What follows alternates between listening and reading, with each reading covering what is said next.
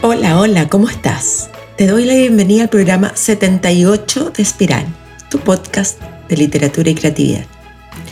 Hoy vuelvo a compartir el programa de hace dos años y medio, 8 consejos para organizar tu biblioteca.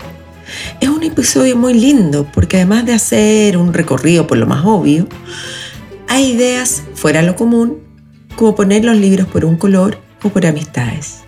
Quiero hacer una aclaración. Cuando grabé originalmente este programa dije que yo ordenaba mis libros por apellido. De cierta manera, eso no es tan así, porque desde entonces hice una indexación y los catalogué aún más tradicional, como lo hacen en las bibliotecas públicas, con un número y pegatina. Recuento personal. La verdad que hoy eh, el capítulo será muy breve, lo que les dé del recuento personal, porque apenas tengo energía para hablar por aquí. Alguien que adoro está en sus últimos días en esta tierra y me esforcé muchísimo para cumplir con ustedes, mis queridos auditores. Grabo un miércoles invernal, pero estamos a puertas de septiembre, que es uno de los meses más lindos en Santiago con la floración. No sé si estoy preparada para la primavera. Casi ya termino el desafío cartas, pero me desinflé los últimos días de agosto por lo que les contaba de esta persona querida. Hoy eso sí escribí una, pero no la mandé por correo, sino por mano. Eh, la mandé a dejar para que fuera más expedita su entrega. Varias personas me han contado que recibieron la la misiva que les mandé. Mándame tu foto con la librería que tengas. Es precioso ir teniendo ese registro y contar historias así de felices. Te mando un abrazo podcastero. Cuídate y vamos a escuchar el episodio 78.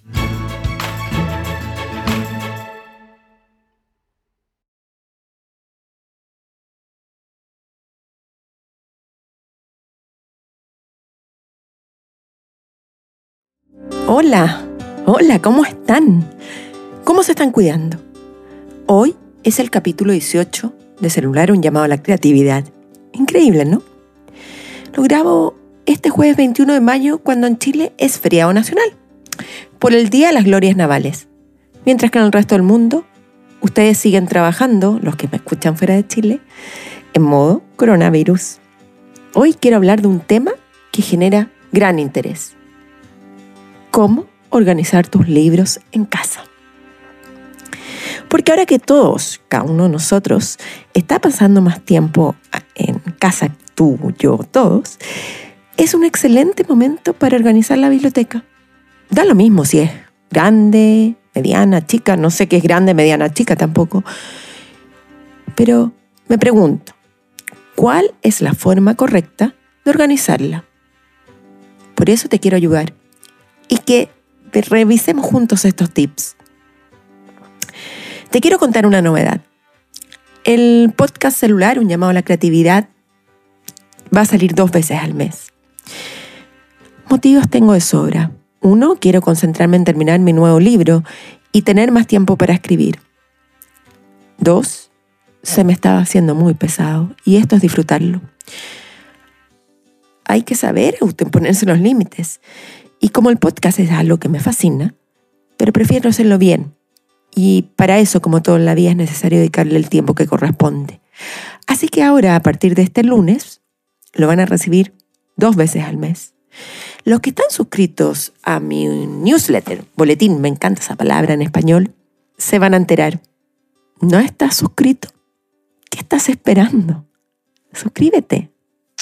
En mi página web es súper fácil, www karenkotner.com. Antes de ir con mi recuento personal, tengo mucho, muchísimo que agradecer. En el programa anterior con la escritora mexicana Mónica Lavín me llegaron varios correos y WhatsApp. Un querido amigo de la universidad, Pablo Bravo, que en algún minuto me dijo que también se quería convertir en escritor, me escribió, la verdad es que se nota que hay sudor dentro de ese esfuerzo de grabar el podcast y de la entrevista. Ojalá que te nutra y no te quite demasiado tiempo para tu escritura personal. Un gran abrazo, Pablo. Cuídate. Y bueno, aprovecho a saludar a las de San Pedro. Los que escucharon ese podcast 17 saben que San Pedro es mi grupo de amigas precioso y hermoso en la universidad también.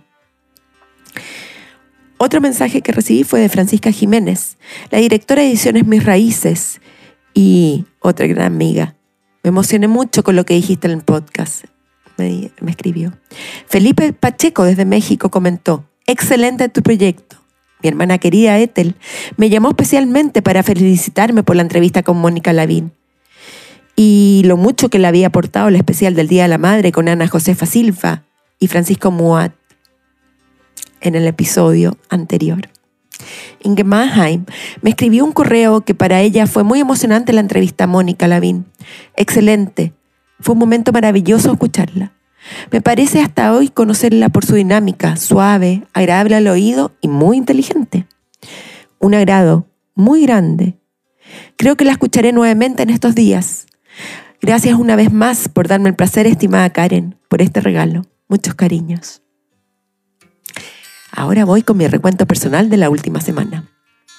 Qué rápido se me están pasando los días durante la pandemia. ¿A ustedes?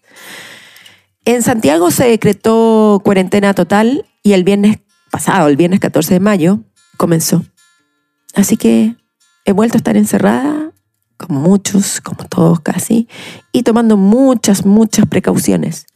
Una de las cosas más hermosas que me sucedió la semana previa, o sea, la semana de la cuarentena, que dictaron cuarentena, fue que se sumó una nueva alumna al taller, Alexandra Cúsulas. Y ella que había estado asistiendo 10 años al taller de Gonzalo Contreras, se suma a mi taller y ha sido un tremendo aporte. Además, tomé una gran decisión y por fin voy a trabajar con Silvana Angelini, directora de Aura Comunicaciones, que me va a apoyar en un montón de cosas que tengo que hacer relacionadas con el podcast, con la escritura. Bueno, y estoy avanzando con mi novela llamada Silenciosa necesito dedicarle más tiempo. Quizás que todo esto me ha llevado a esa conclusión importante. Por último, eh, estoy escuchando las conferencias que realiza el dramaturgo Marco Antonio Laparra, que también lo entrevisté, capítulo 13 y 14. Todos los martes lo acompañan escritores y escritoras chilenas. La, pasada, la semana pasada invitó al escritor Pablo Simonetti y posteriormente, este martes que pasó, a una gran escritora y amiga, Andrea Jeftanovich. Lo está haciendo con la Universidad Finisterre. Ahora vamos con los tips para armar tu propia biblioteca en casa. ¿Existe una fórmula mágica para organizar nuestros libros en la casa? Mm, yo lo dudo. ¿Cuándo me surgió esta idea de este podcast? Surgió en realidad cuando mi marido me mandó un artículo que me hizo reír y a la vez llorar. ¿Se imaginan lo que podría sentir alguien al perder todo el orden realizado durante años en una biblioteca pública, años y años de trabajo tirados por la borda, una pesadilla. Esta desgracia sucedió en la biblioteca de Newmarket, en el poblado de Suffolk, en Inglaterra. La historia es sencilla. En la época coronavirus, todos los establecimientos cerraron y a pesar de esto, alguien seguía visitando y ese era el señor de la limpieza, un señor con muy buenas intenciones. Este personaje lo que hizo fue limpiar cada libro y los ordenó a su pinta, por tamaño y altura. ¿Pueden creerlo? Desordenó toda una biblioteca y ordenó por tamaño y altura. Cuando finalmente los bibliotecarios regresaron a trabajar, se encontraron con este nuevo orden. No sabían si reír o llorar, pero al final decidieron tomarlo con humor y reorganizar otra vez todo. A partir de esta anécdota, siempre me he preguntado cuál es la mejor forma para hacerlo, para organizar tus libros en la casa. Y me puse a investigar el tema. Y por este motivo, en este capítulo 18, les hago este regalo a ustedes. Y también a mí de pasada. Como estamos en casa, y seguramente, como dije, con más tiempo, es una buena oportunidad para hacerlo. Aquí van mis 8 tips de cómo organizar tu biblioteca en casa veremos que algunas sugerencias son más excéntricas que otras. Antes de partir y empezar a organizar, es básico tener un sistema, el que sea. A ver, ¿a qué me refiero? A saber si los vas a organizar como el señor de la biblioteca en Inglaterra, por autor, por los que no has leído o el que tú quieras. Primero define un método y después lánzate a la organización. Siempre recomiendo armonizar las repisas con fotografías, recuerdos y algún adorno. Aquí están los 8 tips para organizar tu biblioteca. 1. El más tradicional. Orden por apellido. Es por lejos, creo, el más aburrido, pero el más popular y efectivo. Yo lo hago así. Voy por orden de abecedario. No importa si la escritora es de Senegal o de Argentina. Lo importante es que siga el orden alfabético. Esto lo elige la mayoría de las personas y me imagino que escritores que tienen miles de libros lo deben hacer así. 2. Más valiente, pero igual de tradicional, por región o país. Esto lo sugirió la escritora Mónica Lavín, como dije en la que entrevisté en el capítulo anterior. Ella contaba que se hizo una biblioteca solo de escritores mexicanos, porque es lo que más tiene. Ahora pasa la cuarentena en la casa de su novio y echa de menos sus libros. Dijo algo hermoso. Tu relación con los libros que tienen que ver con el apego al pasado, en quién eres, qué has leído y qué forra tus paredes, pero también qué quieres seguir siendo, qué quieres todavía leer, de qué no te quieres desprender. Tres, Útil siempre, por género literario. Con esto me refiero al orden de los libros en la medida que son cuentos, novelas, ensayos, poesía y más. El género literario puede ser muy útil en la búsqueda. Es una excelente forma para un lector que le gusta tener claro la diversidad en su biblioteca. A mí personalmente me cuesta, porque tengo una obsesión por tener todo lo que escribió una autora, por ejemplo, en un mismo lugar, y, y no catalogarlo por si escribió poesía o novela. Ahora, les cuento que mi biblioteca tiene de todo. En un sector hay cuentos, en otro autores y autoras latinoamericanos, en otros textos judaicos y en otros espacios los de referencia. Bueno, y además que tengo mi biblioteca en el taller. Pero si me obligan a definir un sistema, elegiría sin duda el orden alfabético. Ese es mi espíritu. Pero entre nosotros, entre tú y yo que me estás escuchando, a modo confesión, no necesariamente respeto a esa organización. A veces me pierdo y dejo que la improvisación haga lo suyo y digo, ya, ya, ya, después lo voy a ordenar. Cuatro, la locura por color. La primera vez que me enteré que había gente que le gustaba organizar la biblioteca por color, lo encontré una demencia. Una amiga me mandó una foto y de verdad, de verdad, era como vivir para la estética. Después conocí a una tallerista que hizo lo mismo y lo vi en persona. Es hermoso. Aunque es solo para unos pocos. Es genial imaginarse los libros así ordenaditos. Hasta se puede hacer un estudio del color que más uno tiene.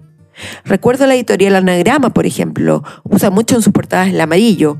Otra editorial, Acantilado, usa el rojo con negro. Ayelet Waldman, quien es, es una escritora norteamericana, en una entrevista al New York Times y además señora de Michael, Michael Chabón, está casada con él, otro gran escritor, contó que su marido, un verano, así como a pito de nada, decidió organizar la biblioteca por color. Parece que Chabón no lo consultó con Ayelet Imagino que no debe haber sido fácil acostumbrarse a este nuevo orden, sobre todo para dos escritores que viven juntos. Ayelet Wolfman concluyó algo que me encantó. Hay muy pocos libros con cubierta morada y el negro está demasiado utilizado. Seis por tema. A ver, nunca se me había ocurrido esto, este argumento. Sé que muchas bibliotecas lo hacen, pero para una biblioteca personal me parece difícil porque muchas veces los libros abordan temáticas diversas. Por ejemplo, un libro puede aproximarse a la maternidad, pero también al duelo. Entonces, ¿cómo elijo el tema principal? O puede suceder que en una época mi vida encuentre que el tema de un libro es X luego cambio de parecer y creo que es Z. Los argumentos, para catalogarlos son infinitos. Amor, discordia, maternidad, paternidad, colonialismo, hijos, abuelos y más. 6. El caos.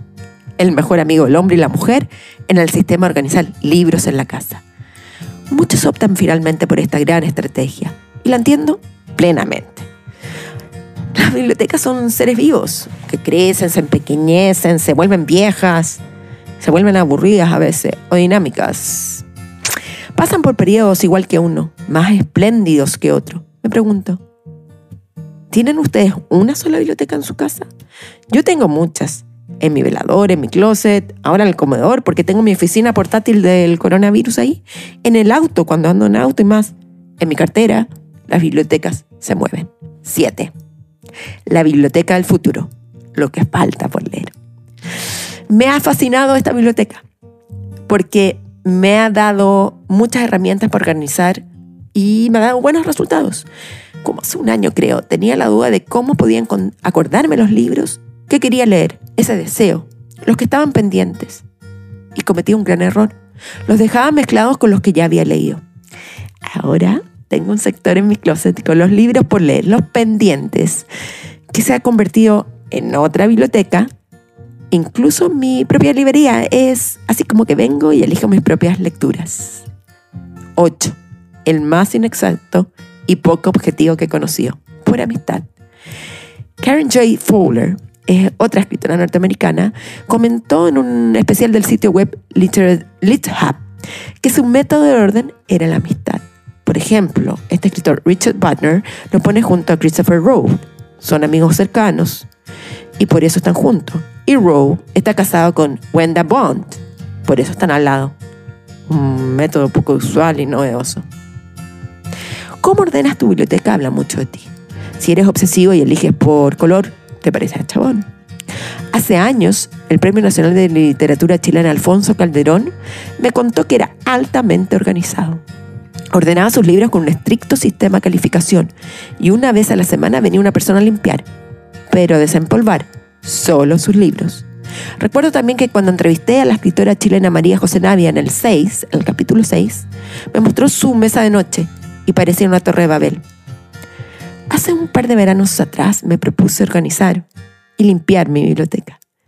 Le pregunté a una amiga bibliotecaria y me dijo que la mejor forma de preservarlos es con una brocha de fibras suaves que quitan el polvo, esas que venden en la ferretería. Así que comencé con el trabajo. Hasta pensé que no terminaría nunca. Les pasa que empiezan a ordenar y no terminan nunca. Una buena forma de entender esta obsesión por el orden de las bibliotecas es lo que escribió el gran escritor francés George Perec en su libro Brief Notes on the Art and the Manner of Arranging One's Books, que fue publicado en 1978. Perec propone la siguiente forma de organizar los libros. Uno, alfabéticamente, dos, por continente por país, tres, por color, cuatro, por la fecha en que lo compraste, cinco, por la fecha de publicación, seis, por formato, siete, por género, ocho, por periodos de historia literaria, nueve, por lengua, 10. Organizar y priorizar cuál vas a leer próximamente. 11. Por binding, unión, por series. ¿Ordenas tus libros? ¿Cómo? Espera tu respuesta en mi correo karen.karenkotner.com. Lee, escribe, crea. ¡Chao!